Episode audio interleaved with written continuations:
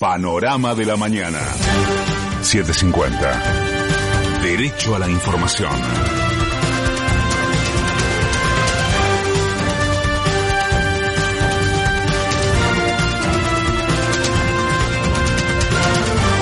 La hora 6, un minuto, el cielo está nublado y con tormentas en Buenos Aires. Humedad 96%, temperatura 20 grados 7 décimas.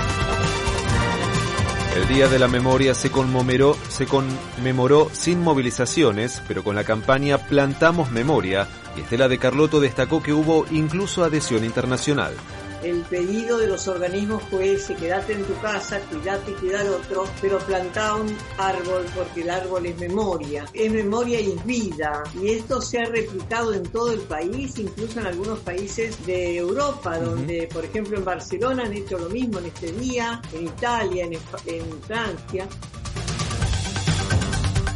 A 45 años del golpe cívico-militar, Cristina Fernández remarcó que el objetivo fue imponer un modelo económico.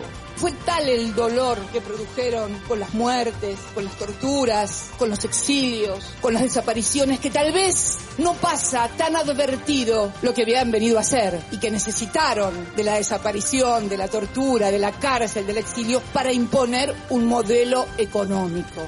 Porque esto es lo verdaderamente profundo y definitivo que abordaron.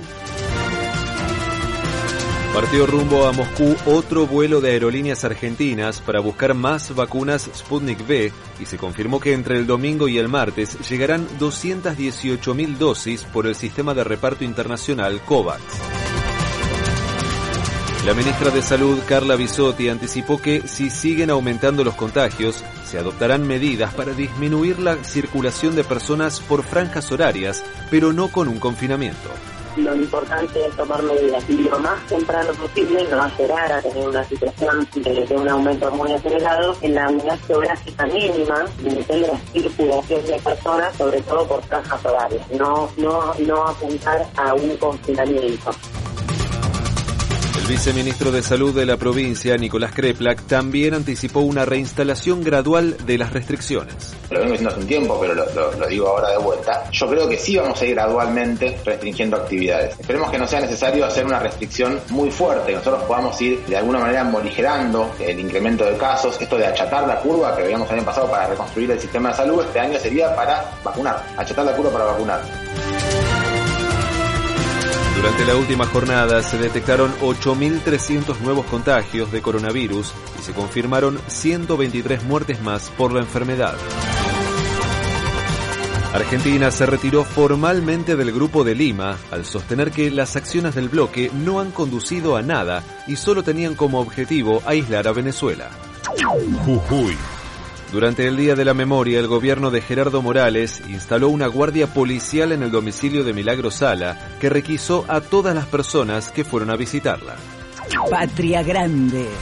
Brasil superó los 300.000 muertos por coronavirus y acumula más de 12.200.000 casos positivos desde el inicio de la pandemia. El ministro de Salud de Paraguay, Julio, Borbo, Julio Borba, confirmó que la cepa de Manaos ya está en circulación en el país.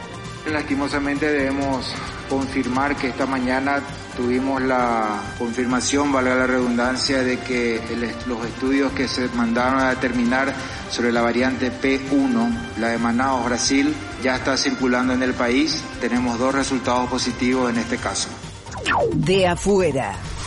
En Estados Unidos, el Pentágono aprobó la utilización de bases militares para alojar niños migrantes.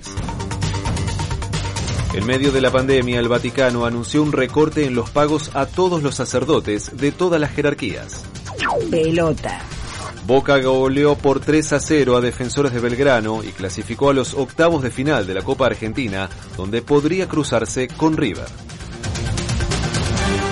Esperan tormentas por la mañana y por la tarde y un leve mejoramiento hacia la noche con una máxima de 23 grados.